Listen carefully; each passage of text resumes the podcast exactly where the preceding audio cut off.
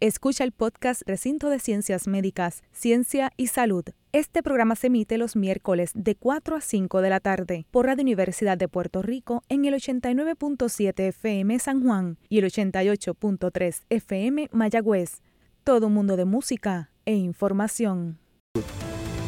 Como anticipo hoy en nuestro programa Recinto de Ciencias Médicas, Ciencia y Salud, Estaremos hablando en nuestro primer segmento sobre el hábito de succionarse el dedo y la salud oral con la doctora Cristal Sánchez, estudiante graduada del programa de Odontología General Hospitalaria en el Hospital de Carolina de la Universidad de Puerto Rico, de la Escuela de Medicina Dental de, la Universidad de Puerto Rico, Recinto de Ciencias Médicas.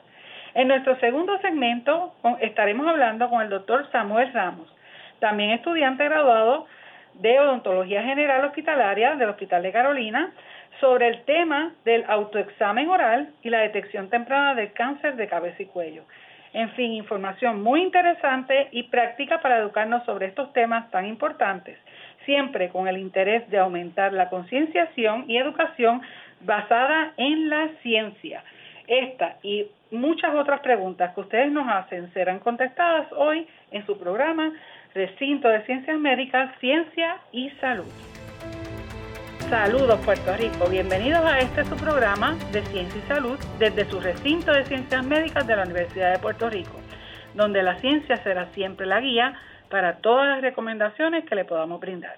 Este y todos los miércoles de 4 a 5 de la tarde estaremos con usted, esperando que esta información tan valiosa les beneficie tanto a usted nuestros escucha como a los gestores de política pública de salud de nuestro país, para que puedan tomar e implementar sus decisiones de salud basadas en la ciencia.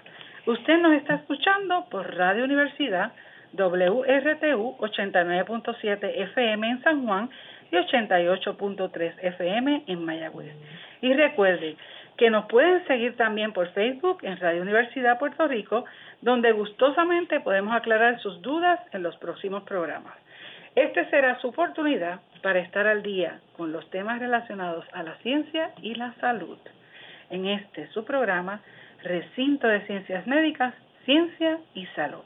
Les habla la doctora Elba Cecilia Díaz Toro, prostodoncista, catedrática y directora del Departamento de Ciencias Restaurativas de la Escuela de Medicina Dental de la Universidad de Puerto Rico. Y como todos los miércoles me acompañarán diferentes profesionales de la salud, investigadores y gestores de política pública de salud para lograr traducir en arroz y habichuela la información de salud que es tan importante para usted. Hoy nos acompañan invitados en este segmento la doctora Cristal Sánchez, estudiante graduada del programa de Odontología General Hospitalaria en el Hospital de la UPR en Carolina, de la Escuela de Medicina Dental de la Universidad de Puerto Rico. Y hablaremos sobre el hábito de succionar el dedo y cómo esto afecta la salud oral. Y nos honra con su presencia hoy Cristal, la doctora Cristal Sánchez, fue estudiante de nosotros desde undergrad, ¿verdad? Desde que estaba estudiando para ser dentista general, ya dentista general, y ahora está haciendo una especialidad en el hospital atendiendo a pacientes, ¿verdad? Médicamente comprometidos, entre otros. ¿Cómo se encuentra la doctora Sánchez? Buenas tardes, muy contenta de estar aquí. ¿Cómo está, doctora? Bien, me alegre de que estés conmigo en este programa. Pues vamos a comenzar a hablar en esta charla tan interesante de este tema que poco se habla, ¿verdad? Y sabemos que este hábito de chuparse el dedo es algo que muchas pocas personas conocen el impacto que tiene en la salud oral, porque algunos niños se succionan el pulgar. Pues mire, eh, los bebés cuando nacen tienen unos reflejos que los ayudan a alimentarse de mamá. Eh, entre estos reflejos que los bebés tienen, el más reconocido es el reflejo perioral o reflejo de búsqueda, que es cuando uno coloca un dedo o un estímulo suave en el cachete del bebé, pues el bebé va a dirigir la cara a donde está el objeto.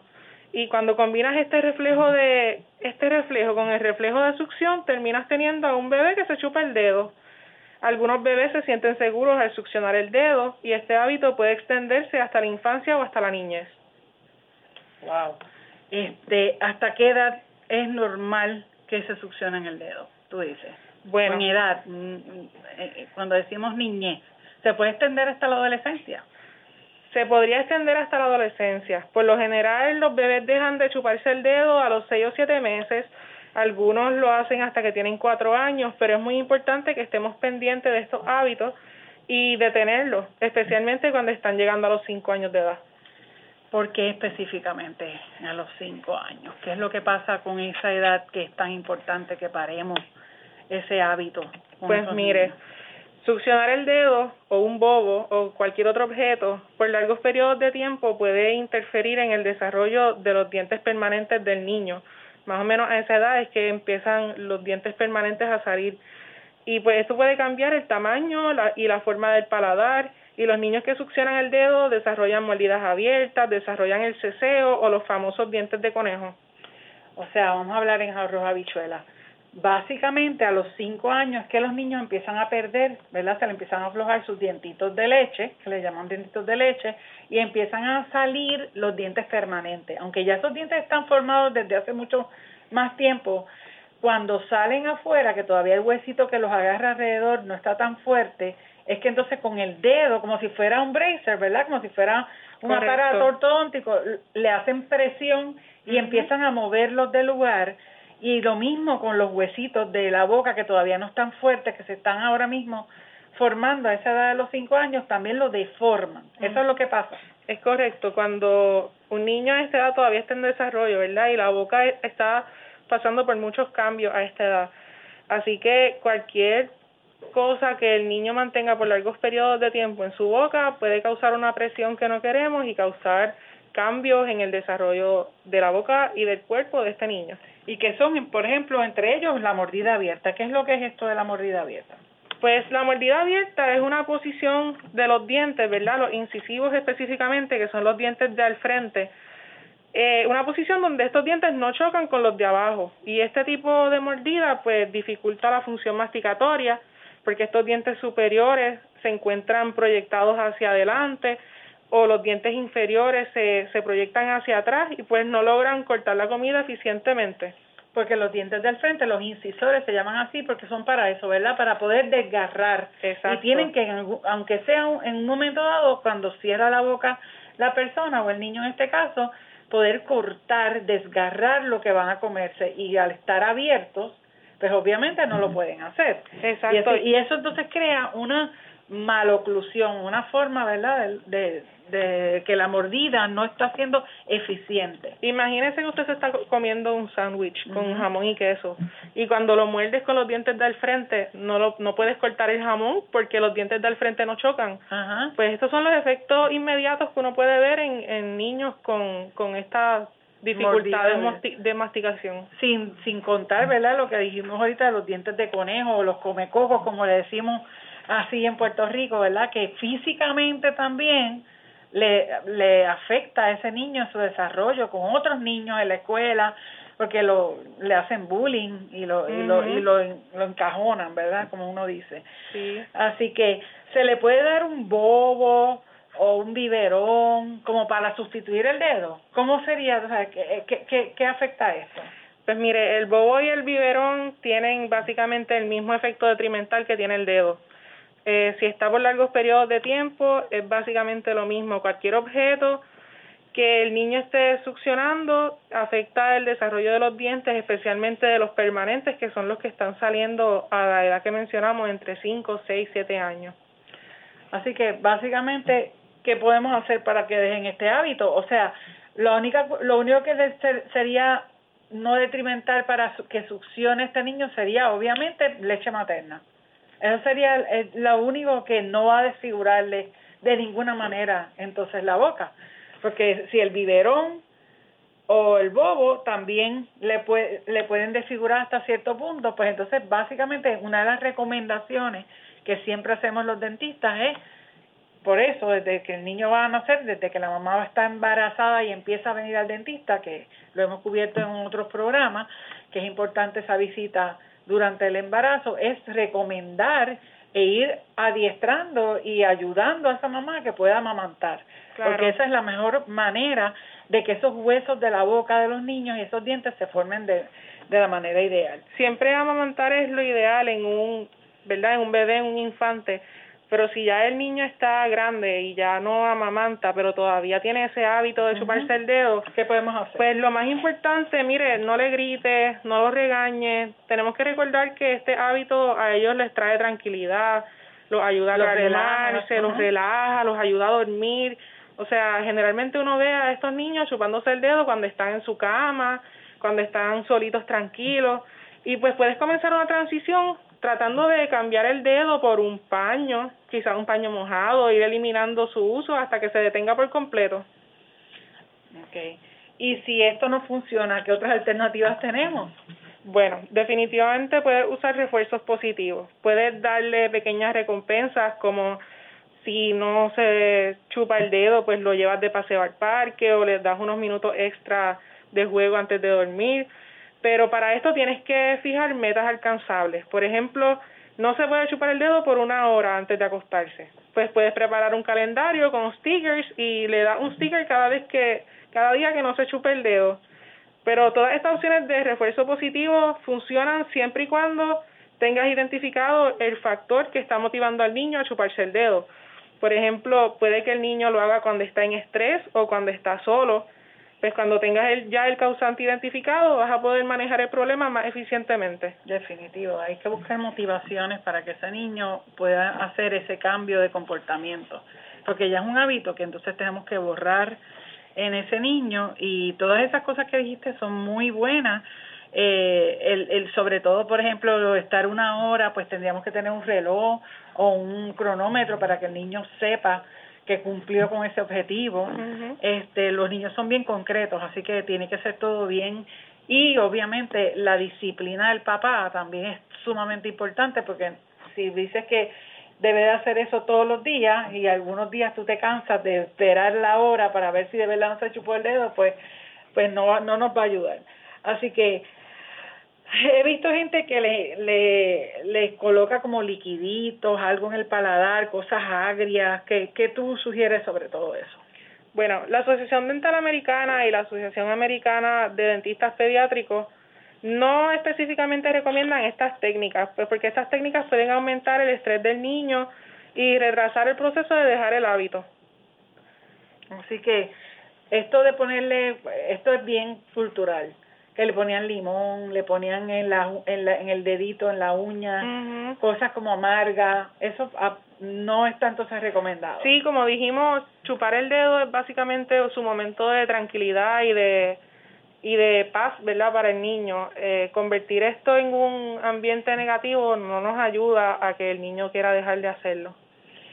Y ponerle así como un pedacito de guante o unos, o unos dedales de silicona cosas que uno ve en internet que son rarísimas y dicen que sirven para supuestamente dejar de chuparse el dedo. En el internet hay de todo. Hay muchísimos dispositivos, están los guantes de silicona, coderas para que no puedan doblar el, el brazo y llevarse la mano a la boca. Increíble. Hay férulas de acrílico para el dedo, muchísimas opciones.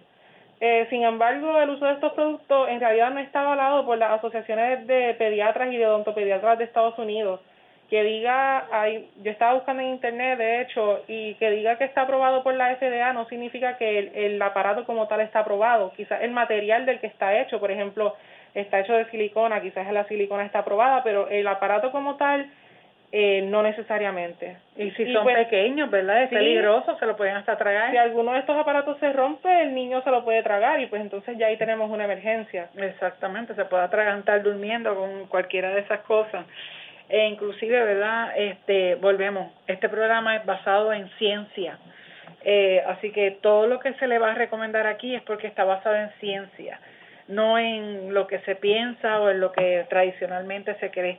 Por eso es que todas esas cosas que tradicionalmente se han utilizado para que dejar que los niños se chupen el dedo o el bo, pues le estamos dando la ciencia, lo que de verdad está validado y es importante eso que, que mencionó la doctora porque Sánchez, porque el que el FDA apruebe un producto no quiere decir que el producto per se está aprobado. Ahora, el American Dental Association aprueba el, la gran mayoría de los productos que se llevan a la boca como para, para salud oral.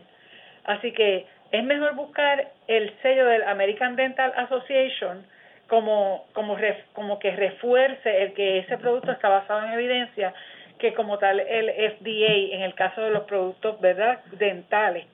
Así que es bien importante que pues miremos lo que las etiquetas y no nos dejemos engañar por por los productos de internet per se que ellos por vender verdad van a van a inventarse muchas cosas. Qué hago si lo tratamos todo como dicen los papás lo he tratado todo y ya no sé, nada funciona, se sigue chupando el dedo, ¿qué hacemos? Si para el papá o la mamá que está escuchando y dice, ay, pero es que ya yo traté todo eso que la doctora dijo, pues mire, si le preocupa el efecto que puede tener este hábito en los dientes de tu hijo, nunca está de más consultarlo con el dentista. Muchas veces el niño tiene una charla con el dentista y esta charla es mucho más efectiva que una conversación con mamá o papá, porque pues generalmente un externo a veces tiene un impacto más grande pero si esto no funciona, también existen aparatos para tratar de romper el hábito. Así que, ¿qué tipo de aparatos existen como tal para eso? Pues para romper hábitos desde el punto de vista dental, ¿verdad? Que nosotros podamos proveerle esa ayuda a los papás. Cuando ya el niño pasó los 5 o 6 años y todavía está con el hábito, tiene los dientes permanentes que están saliendo, pues el dentista puede recomendar aparatos ortodónticos fijos con diferentes diseños. El más común es la, la rejilla lingual, que es una barrera que se coloca agarradita de las muelas para que el niño no pueda chuparse el dedo. Este aparato generalmente se mantiene en la boca de 6 a 12 meses dependiendo de cuán severo sea el hábito. ¿Y, y tiene que ser un ortodoncista quien lo ponga o puede ser cualquier dentista? Pues mire, eh, todos los dentistas estamos entrenados para trabajar con esto. Así que usted puede ir a su dentista generalista, al odontopediatra, al ortodoncista y, y busque las opciones porque siempre están para poder para poder lograr esto. Bueno, eh, otra de las cosas que preguntan los papás mucho es con relación a estos aparatos, ¿verdad? Puestos ya por un dentista en la cavidad oral, que son fijos. ¿Cuánto tiempo lo, voy a lo va a tener que tener el niño? Probablemente mínimo seis meses pero entre 6 a 12, dependiendo de cuán severo sea. Ok, o sea que eso se evalúa. Y el mismo papá, obviamente, el feedback del papá al dentista de que, mira, ya no lo está haciendo tanto, ya lo hace menos. Claro, y los pues niños son bien honestos. Eh, sí, ellos no le preguntan. Ellos mismos te dicen, uno le, dice, le pregunta, este, ¿ya estás dejando de chuparte el dedo? Y ellos mismos son bien honestos y te dicen, no, yo no lo voy a dejar o te dicen, sí, ya, ya mi mamá me dijo que tengo que parar y pues estoy parando y uno lo nota. Así que siempre es bien dependiente de, de la condición del niño, de cómo estén los dientes y de cuán cooperador sea durante el tratamiento. Sí, a veces yo he tenido, tuve niños que se chupaban el dedo derecho, le ponían el rompe hábito y decían, bueno, ahora me estoy chupando el otro, porque como por el, el lado derecho no puedo, pero ahora me estoy chupando el otro dedo y lo veía y, fue todo eso, ¿verdad? Es una entrevista que hay que hacer al niño y estar trabajando esto porque como quiera que sea, como dicen, es un cambio de comportamiento, de un comportamiento que para ellos es bien gratificante, es casi como, es una adicción, es casi como dejar de fumar, ¿verdad? No se logra de un día para otro. Y hay que ir con calma con ellos y, y ayudándolos en el camino para que ellos puedan entonces ir modificando. Eh, si, si tengo que ir a algún sitio en específico para ponerme eso, o puede ser, como yo le dije, tiene que ser una clínica, puede ser mi dentista el que va a la familia completa. Lo mejor es que vaya primero al, al dentista donde va su familia completa y pregunte. Lo más importante si lo van a referir, lo refieren, ¿verdad? Si es necesario referirlo, se refiere a donde un especialista o al dentista que lo esté colocando y lo importante también es que estos aparatos se pueden combinar con otros que ayudan a corregir problemas de mordida o problemas de espacio. Siempre es bueno consultar todas estas opciones con el dentista del niño. Exacto, sí, porque hay veces que aún con todo esto no pudimos no, eh, no pudimos eliminar el hábito. El niño ya se deformó ese huesito, ya se movió el diente del lugar, ya tiene el defecto como tal causado por el dedito, por estar chupándose el dedo. ¿Qué podemos hacer entonces? Pues mire, si el hábito no se detuvo a tiempo y ya pues la mordida, como usted dijo, está afectada, pues siempre existen opciones para corregir el problema. Eh, tu dentista o tu ortodoncista te puede hacer una evaluación para determinar cuál sería el tratamiento y cuál sería el aparato ideal para manejar este problema de mordida. Entre los aparatos que se usan en estas fases están los expansores de paladar y los, los famosos braces. Sí, los expansores de paladar es algo que bien tradicionalmente se usa. Yo creo que algunos padres que van a estar escuchando el programa se van a poder familiarizar con eso porque básicamente tiene un tornillito en el paladar donde se le da, toda la semana se le da vuelta al tornillito para poder ir abriendo ese paladar que se hundió, básicamente, para poderlo ir expandiendo, eh, porque pues, como les dijimos al principio, los huesitos todavía de estos niños no están todavía todos selladitos y todavía tienen, hasta cierto punto, se pueden moldear y entonces empezamos básicamente a revertir ese molde que o esa forma en que el dedo se, se marcó en el paladar, empezamos a tratarlo de revertir con otros aparatos ya orto, ortodónticos, ¿verdad? Y, y ortopédicos hasta cierto punto, este ya es ortopédico. Y utilizamos el mismo crecimiento del niño, hasta cierto punto eh, se utiliza ese crecimiento del niño para hacer esos movimientos. Porque la cara y los huesos le siguen creciendo según él va creciendo, van saliendo los dientes permanentes y va mudando los de leche. Y utilizamos ese mismo, como hacen con las piernitas de los bebés, que también utilizan el crecimiento para irselas enderezando, como con unos bracers en las piernitas, o a veces se las enyesan, pues lo mismo tratamos de hacer con los huesos de la boca, irlos moldeando con el mismo crecimiento y obviamente al ponerle todos estos aparatos, en la boca muchas veces también ayudan a que él deje de chuparse el dedo porque ya no puede ah, poner el dedo en el área donde le gustaba claro. y se siente raro. Así que estos aparatos pues básicamente le vamos le van este cambiando eh, ese ese de esto ese esa forma en que tenía el paladar cuánto tiempo eh, duraría ese proceso de ortodoncia de ese niño pues esto es bien dependiente, igual que, que la rejilla que les mencioné que, que se coloca para romper el hábito, la ortodoncia, los braces o el aparato que le pongan es bien dependiente de cuán grandes sean las correcciones que se deben hacer. Generalmente, ¿verdad? El estimado es un dos años, pero no hay que esperar a que salgan todos los dientes permanentes. No traten de no dejarlo como para lo último, cuando ya el nene está grande si tienen un nene jovencito, ¿verdad? que todavía tenga dentición mixta, o sea, que no haya terminado de mudar los dientes de leche, ya lo pueden llevar. Es ideal que lo lleven en este momento que todavía está en crecimiento. Mientras más joven es el niño, más fácil es corregir la mordida. Definitivo, y también menos daño psicológico al niño. Porque volvemos, todo esto es parte de su, de su desarrollo de su cara, de, y la sonrisa y la cara es socialmente sumamente importante para, para todos, pero en especial cuando están los niños en desarrollo. Y sabemos que la adolescencia es una etapa bien difícil de la preadolescencia y no queremos entonces, además de eso, añadirle todo el estresante de que lo, lo estén los otros niños relajando en la escuela porque tienen los, los dientes de una forma o de otra este, así que, pues, cuando es todavía pequeñito, podemos empezar como con el mismo crecimiento, como dijimos anteriormente, y deberíamos de hacer esa consulta con el ortodoncista o con el dentista pediátrico lo antes posible. Así que padres que tienen niños que saben que se chupan el dedo, no esperen. Mientras antes, mejor hagan esa consulta con su dentista pediátrico o ortodoncista para poder si ya está deformado, tratar de revertir ese proceso y si todavía no lo está, evitarlo, hacer prevención de este proceso.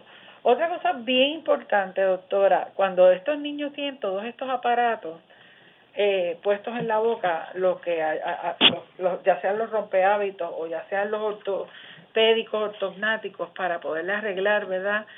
Eh, ese, eso, esas deformaciones, la parte de higiene es sumamente importante. Sí. Así que, ¿cuál es la recomendación para los padres de con relación a cuándo es la primera vez que debemos de llevar a estos niños al dentista?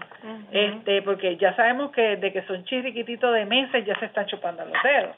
Así que no deberíamos de esperar ya deberíamos de cuándo debería ser la primera visita al dentista, cómo es que nosotros vamos a ayudar a que se mantengan limpia con estos aparatos la boca. Pues mire, los niños, los bebés en realidad, se deben llevar por primera vez al dentista a los seis meses. ¿Por qué a los seis meses? Porque a los seis meses es que salen los primeros dos dientitos de leche, que son los dos chiquitos de abajo.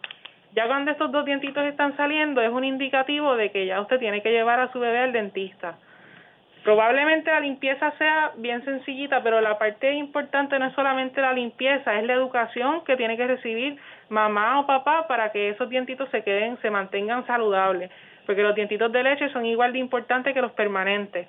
Así que cuidamos esos dientitos desde los seis meses de nacido y después lo vamos, eh, le damos seguimiento cada seis meses a sus limpiecitas y su su cuidado dental y cuando tenga estos aparatos colocados, siempre la limpieza periódica con su dentista, si le logran comprar aparatos para limpieza de, de aparatos los cepillitos de los niños chiquititos vienen ya eh, eléctricos también. Sí, los cepillitos eléctricos son un éxito. Está el Waterpik también para que se puedan enjuagar bien con, con agua a presión. Hay muchísimas opciones. Así que no se limiten, no se no se asusten, ¿verdad? Siempre están todas esas alternativas. Y lo, la, la clave en todo esto es la prevención. Es mientras antes logremos hacer la intervención, mejor, mejores resultados vamos a tener. Así que papá y mamá eh, son responsables de la salud oral de sus niños. Eh, eso incluye el romper estos hábitos o malos hábitos, ¿verdad? Como chuparse el dedo o el chupar bobo, eh, acostarse con una botella, eh, que todos esos son detrimentales a los dientes de leche y a los permanentes cuando ya están saliendo. Así que, eh, lo, como dijo la doctora, los dientes de leche son sumamente importantes, aguántale el espacio de los dientes que vienen después para entonces evitar todas estas deformaciones y movimientos dentales y además este, les ayudan en su crecimiento y el desarrollo de, de los huesos de su cara. Así que somos 100% responsables como padres de la higiene y el mantenimiento de 100% de los dientes de nuestros hijos. Así que tienen la ayuda de los, de los dentistas para poderlos eh, ayudar en, este, en esta labor. Así que lleven lo antes posible a sus niños al dentista y continúen en su casa con la higiene. Eh, doctora, muchas gracias por estar con nosotros en este segmento. Eh, sabemos que estos temas de salud oral son sumamente importantes y agradecemos a la doctora Sánchez por compartir con nosotros esta bien valiosa información. Nos vamos a una pausa y regresamos en breve. Continuaremos en nuestro segundo segmento hablando sobre el autoexamen oral y la detección temprana de cáncer de cabeza y cuello en el recinto de ciencias médicas, ciencia y salud por Radio Universidad. Regresamos en un minuto con este tema interesantísimo y muy educativo. No te lo pierdas.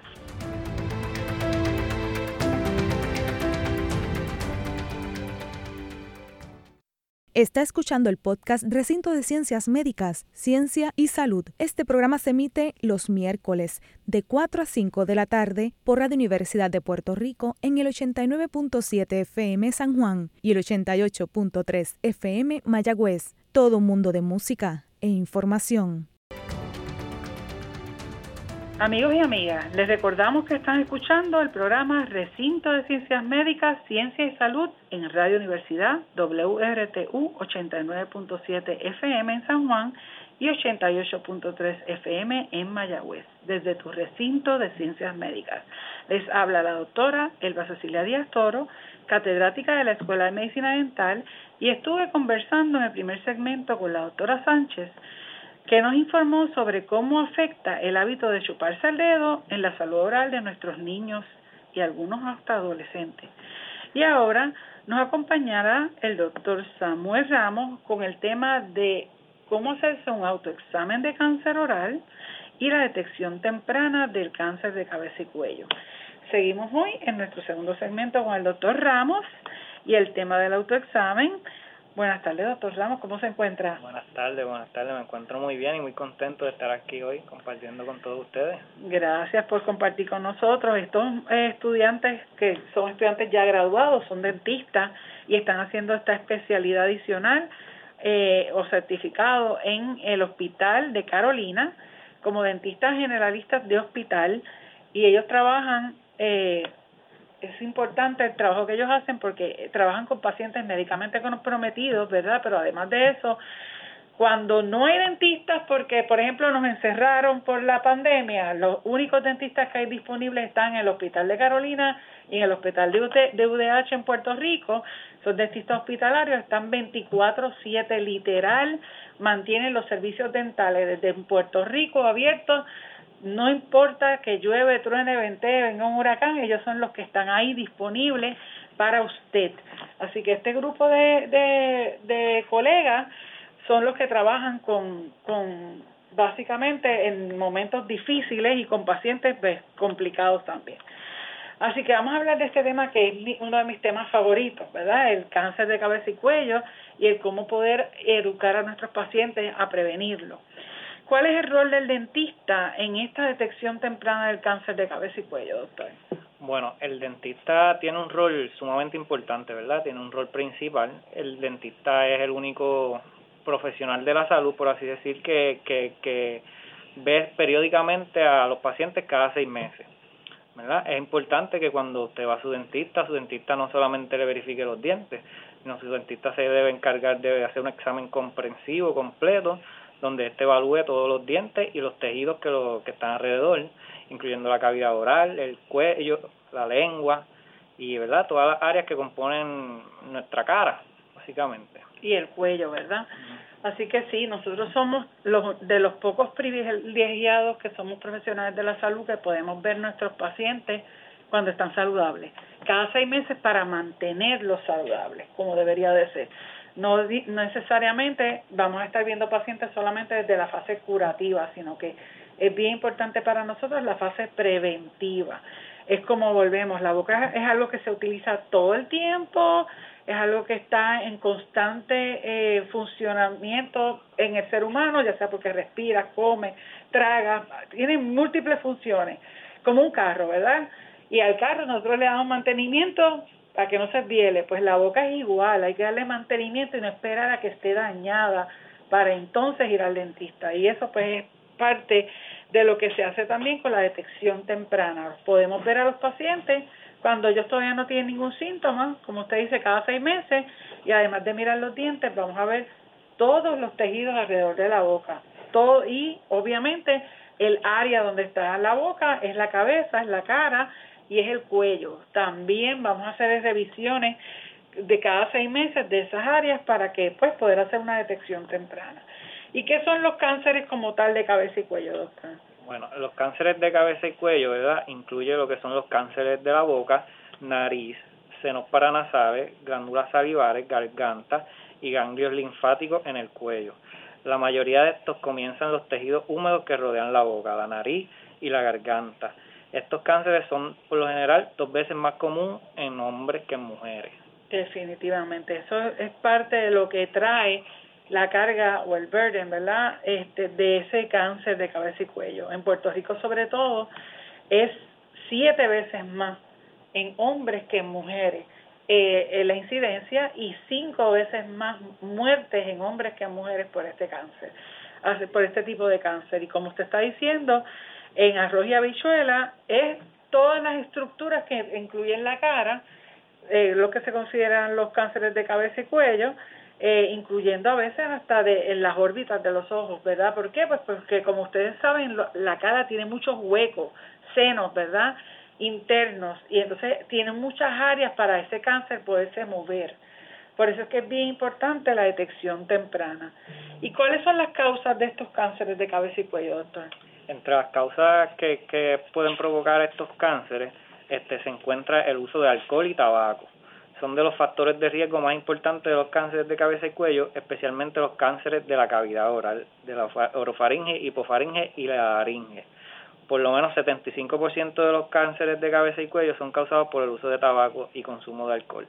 También existen eh, el cáncer causado por la infección con el virus del VPH, este sería el virus del papiloma humano, este, especialmente el tipo 16 este es un factor de riesgo para algunos tipos de cánceres de cabeza y cuello, en particular los cánceres de orofaringe que implican las amígdalas y la base de la lengua.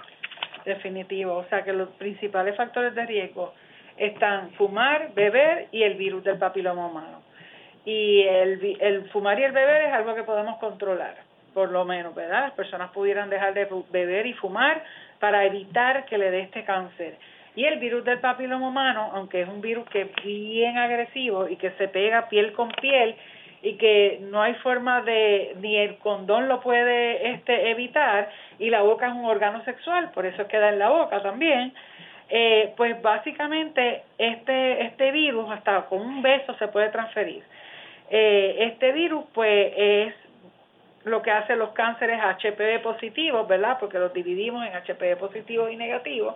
Y en la parte de orofaringe, que es la parte que en arroyo la parte de la boca y donde está la, empieza la garganta, esa unión entre la boca y la garganta es la orofaringe. Y ahí es que le encanta salir, ¿verdad? O que se, o que se desarrolle cánceres que sean causados por el HPV. Así que es bien importante estos factores de riesgo porque el de HPV también se controla por una vacuna. La vacuna nanovalente que ya está en el mercado para HPV está hecha y diseñada y aprobada por el FDA para el control también del cáncer de cabeza y cuello. Así que podríamos, en, teoría, también prevenir esos cánceres de HPV en la, en la cavidad oral y en la faringe, en la garganta, al vacunarnos para el virus del papiloma humano, con una vacuna que tiene nueve cepas nanovalentes. Adelante con cuáles son los síntomas, ¿verdad? Que, que pudiéramos tener en estos cánceres de cabeza y cuello, doctor. Bueno, entre los síntomas que, que, ¿verdad? que se pueden presentar, se encuentra lo que podría ser un bulto o una llaga que no sana, irritación de la garganta que no desaparece, dificultad para pasar y cambio o ronquera en la voz, este, en la cavidad oral se puede ver un parche blanco o rojo en la encía o en la lengua o en el revestimiento de la boca.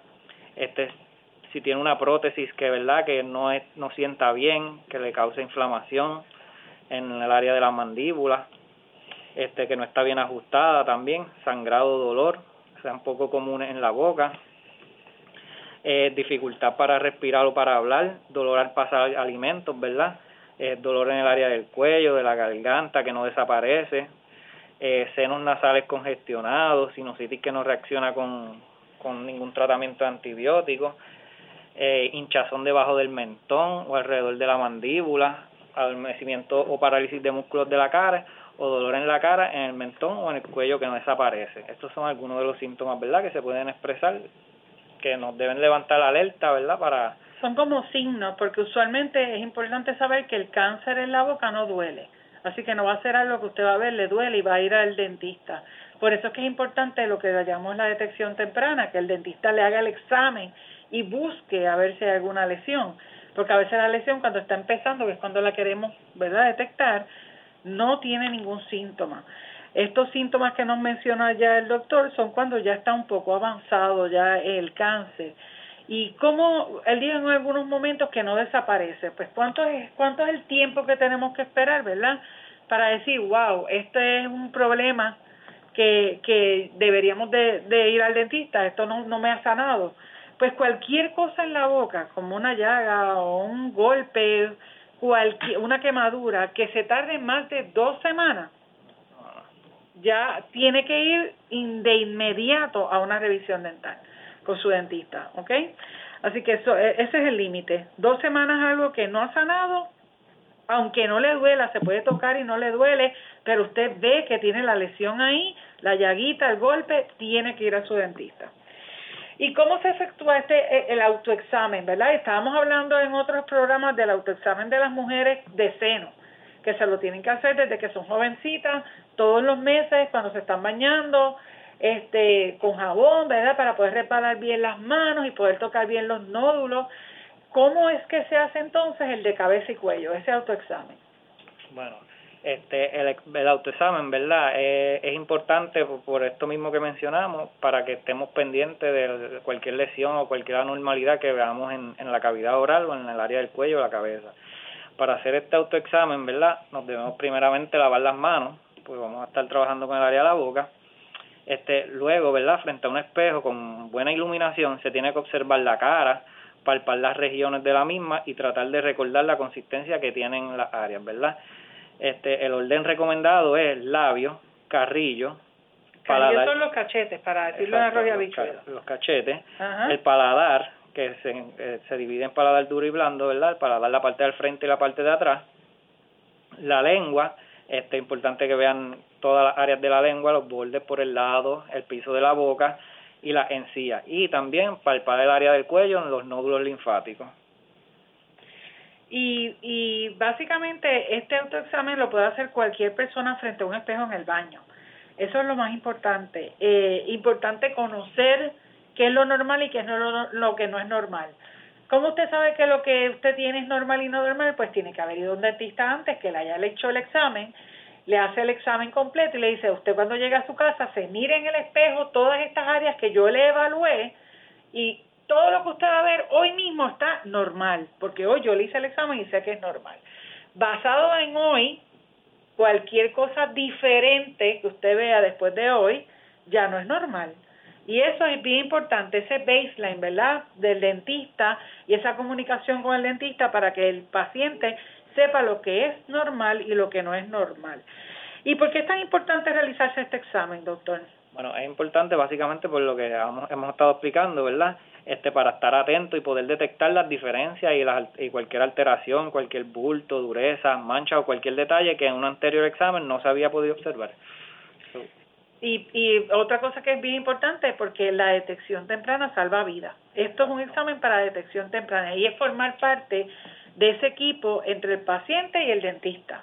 Porque pues nosotros no vemos el paciente nada más que cada seis meses, pero sabemos que entre medio de una y otra visita pudiera pasar algo y no vamos a esperar a que se cumplan los seis meses y dejar que eso ahí siga creciendo, sino que en el momento que el paciente lo detecta, sobre todo si tiene factores de riesgo, ¿verdad? Un paciente que fuma, un paciente que bebe, tiene que estar aún más atento a su salud oral, se tiene que hacer autoexámenes constantes y cualquier cosa rara ir rápido a donde su dentista para lograr esa detección temprana que es la que puede salvar vidas, porque estos cánceres se curan el cáncer de cabeza y cuello se pueden curar solamente si se detectan temprano. Y eso es lo más importante.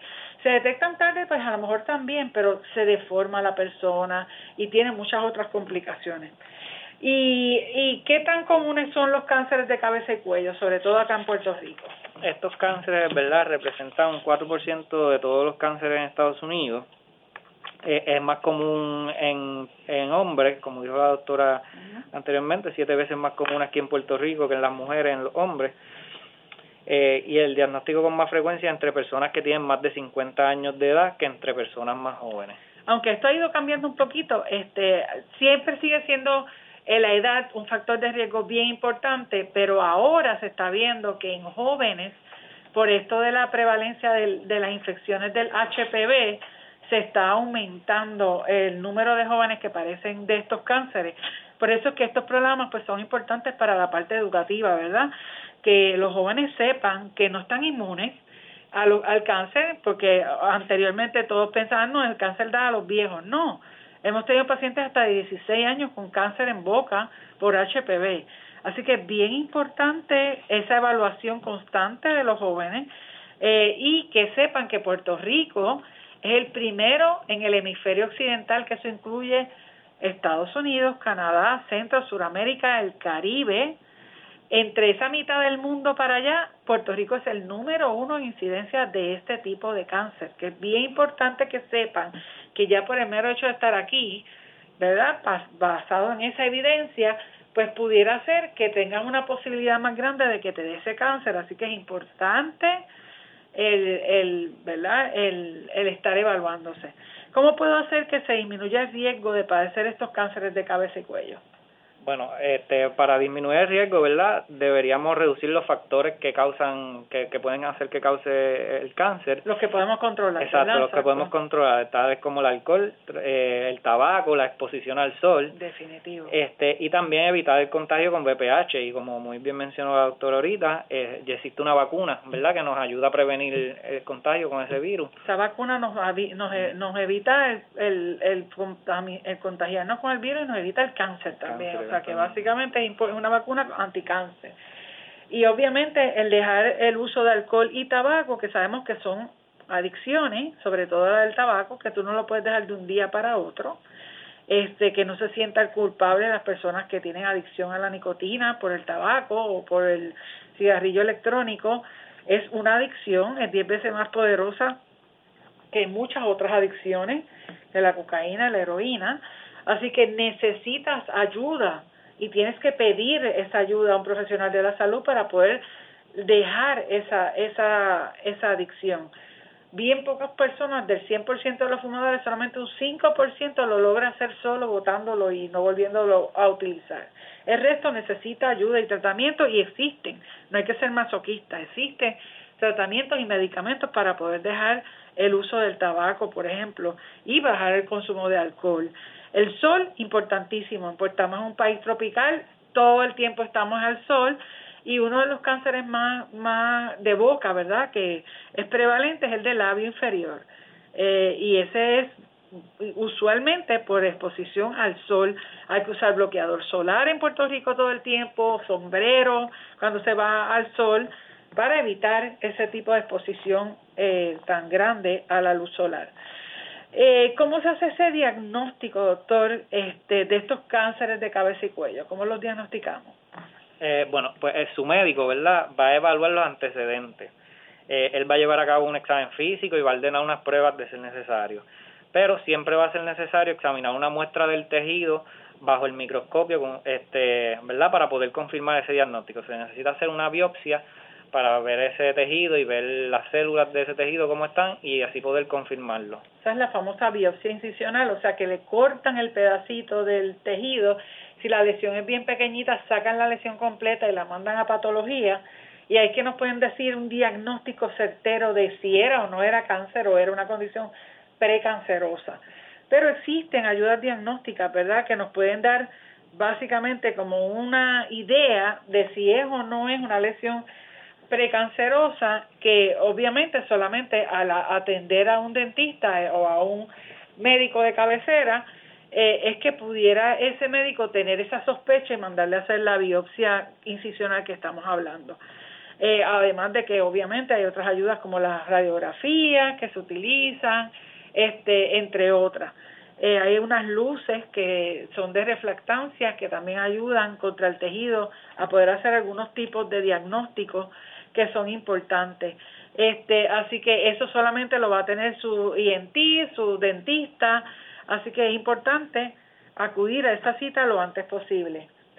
Eh, ¿Cómo se tratan estos cánceres de cabeza y cuello? Eh, el plan de tratamiento para estos pacientes depende de varios factores, tales como la ubicación del tumor, el estadio del cáncer, la edad y la salud en general de la persona. El tratamiento para el cáncer de cabeza y cuello puede incluir cirugía, radioterapia, quimioterapia, terapia dirigida o una combinación de estos tratamientos es muy importante que una vez con un diagnóstico de, cáncer, el paciente sea referido a su dentista para que éste le pueda dar un clearance este, y realizar los tratamientos dentales pertinentes antes de comenzar con un tratamiento de radioterapia o quimioterapia. Y nosotros, ¿verdad? En el Hospital de Carolina ofrecemos estos servicios. Este, nosotros vemos pacientes con estos diagnósticos y también le damos pues sus clearance y le hacemos los servicios que sean necesarios, ya sea extracciones, este, hacerle caries, eh, restaurarle las caries, eh, todos los tratamientos que ese paciente necesite antes de llegar a, a ese trata, al tratamiento como tal de caries, de, de, cáncer. Eso es lo que llamamos la parte de oncología dental, que obviamente el dentista, como dice el doctor, es parte de ese equipo oncológico de ese paciente y va a estar con el paciente antes, durante y después del tratamiento. El hospital que doctor Federico Trilla y Carolina o el hospital de la UPR, donde se encuentran estos doctores, cuenta con todos los equipos necesarios para hacer un buen diagnóstico y para acompañar al paciente si tuviera el diagnóstico de cáncer durante el tratamiento de cáncer para que no pierda los dientes como era antes que se le pasaba a los pacientes ¿verdad? Tradicionalmente de cáncer, no tenga complicaciones mientras está en el tratamiento de cáncer. Este, así que es bien importante que el, el paciente busque ayuda. Ahora prontamente vamos a tener la clínica de oncología oral también, el hospital del Centro Comprensivo de Cáncer, donde estudiantes de también de, de odontología general van a estar rotando en este otro hospital, así que van a tener tres áreas de, de pacientes. Así que es bien importante esto de, de cómo es que se trata el paciente, porque, como les dijimos, si se detecta a tiempo, usualmente solamente cirugía. Y ya, y sacamos, y eso mismo es lo que se usa para la biopsia, y el paciente se curó básicamente. Pero si está muy avanzado el cáncer, entonces va a estar el paciente en quimio, en radio, como con cualquier otro cáncer y todos los side effects, ¿verdad? Los efectos secundarios que traen todos estos tratamientos para el paciente. Así que volvemos a recalcar que la detección temprana es la mejor opción. ¿Cuáles son los efectos secundarios estos que estamos hablando de los tratamientos? Bueno, los pacientes pueden, ¿verdad? Los pacientes que reciben tratamiento para el cáncer, como la radiación en la cabeza y el cuello, pueden presentar enrojecimiento, irritación y llagas en la boca, sequedad de la boca, saliva espesa, dificultad para pasar alimentos, cambios en el sabor o náuseas, falta del sentido del gusto, lo que puede hacer que, que no haya un buen que no haya apetito y verdad y se, se dificulte la, la nutrición del paciente. También pueden presentar hinchazón o flacidez de la piel debajo del mentón, cambios en la textura de la piel, la mandíbula se puede sentir rígida y es posible que los pacientes no puedan abrir la boca tanto como lo hacían antes del tratamiento. ¿Qué opciones de rehabilitación o de apoyo están disponibles también para estos pacientes después de que pues se, se desfiguren o pierden un pedazo de su cara o de su boca? Eh, en ocasiones, especialmente en cáncer de la cavidad oral, el paciente puede necesitar cirugía reconstructiva y cirugía plástica para reconstruir huesos o tejidos. Si no hay posibilidad de cirugía reconstructiva, quizá un especialista ¿verdad? en prótesis dentales pueda crear una prótesis para restaurar con satisfacción la facultad de pasar alimentos y de hablar y la apariencia. O cuando también la lesión no es tan grande que quizás no necesite una cirugía muy muy grande para reconstruir, pues también existen prótesis dentales que, que ayudan al paciente. Definitivo. Esto va a depender de cuándo es temprano se haya hecho la detección, pero hay veces que hay que rehabilitar al paciente y hoy en día hay múltiples formas de hacerlo. Lo importante es que se haga también esa rehabilitación para que no se siga perdiendo el, la función de la cavidad oral. Eh, ¿es, necesario un tratamiento de seguimiento con estos pacientes? Sí, es muy necesario, ¿verdad? Porque así no nos mantenemos. Las personas que, que ya son diagnosticadas con cáncer, por lo general, tienen un mayor riesgo a que el cáncer regrese. Por lo tanto, sí, siempre es, importante seguir con tratamientos de seguimiento para evitar que, que vuelva el cáncer o detectarlo temprano nuevamente. ¿Y cómo esas personas que ya tuvieron cáncer de cabeza y cuello pueden reducir el riesgo de que les salga un segundo eh, cáncer como tal? Este, bueno, pues básicamente es reduciendo, ¿verdad? Los factores de riesgo nuevamente. Este, eh, la posibilidad de un segundo cáncer primario varía y depende del sitio del cáncer original, pero es mayor para las personas que, que pues que consumen alcohol o tabaco y que o que están expuestas al sol. Sí, volvemos. Es conocer esos factores de riesgo y eliminarlos para prevenir los factores específicos que son controlables. Porque obviamente la edad no hay break de cambiarla, la genética tampoco, pero ese, ese tipo de comportamientos y, y de diferentes tipos de lo que llamo eh, hábitos también, pues pudieran ser este, detrimentales, así que eso hay que eliminarlo automáticamente. También hay quimoprevención con que los pacientes pueden también tomar lo que llamamos suplementos, una buena dieta, una dieta balanceada, igual que para cualquier otro cáncer, todo eso funciona como prevención de este tipo de cáncer. Así que en Carolina, en el hospital eh, Trilla, ¿verdad? Eh, Federico Trilla, le ofrecemos todos estos servicios, tanto con los que hablamos en el primer segmento, de los, los rompehábitos y, el, y la educación a los padres con relación a estos hábitos como el niño que se chupa el dedo, entre otros eh, hábitos, y también con, eh, el seguimiento antes, durante y después del tratamiento de cáncer a los pacientes de cáncer y la detección temprana también.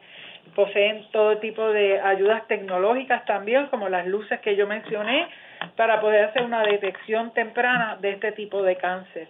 Así que agradecemos a los doctores, al doctor Ramos en este segundo segmento que habló sobre la detección temprana de cáncer de cabeza y cuello y el autoexamen, y a la doctora Sánchez en nuestro primer segmento que habló sobre el hábito de chuparse el dedo en los niños, eh, por su tan valiosa información y tiempo dedicado a esta interesante conversación de ciencia y salud. Eh, queridos amigas y amigos, ha llegado la hora de irnos. Agradecemos una vez más a nuestros invitados de hoy y agradecemos también por su ayuda técnica al señor Nestalí Arroyo en los estudios de Radio Universidad Puerto Rico. Y a ustedes les agradecemos su atención e interés por esta hora, que es una inversión en su salud. Recuerden que para sus preguntas y o preocupaciones pueden escribirnos a través del Facebook de Radio Universidad y nosotros tendremos, trataremos de contestar sus dudas en los próximos programas. Estén atentos a la próxima programación que les trae Radio Universidad. Que estén bien y sobre todo en salud. Les esperamos el próximo miércoles de 4 a 5 de la tarde con otro interesantísimo tema de mucho beneficio para su salud, porque este es su programa y el lugar de referencia para el conocimiento basado en la ciencia y en la salud. Muy buenas tardes. Cadena Radio Universidad de Puerto Rico les presentó Recinto de Ciencias Médicas, Ciencia y Salud.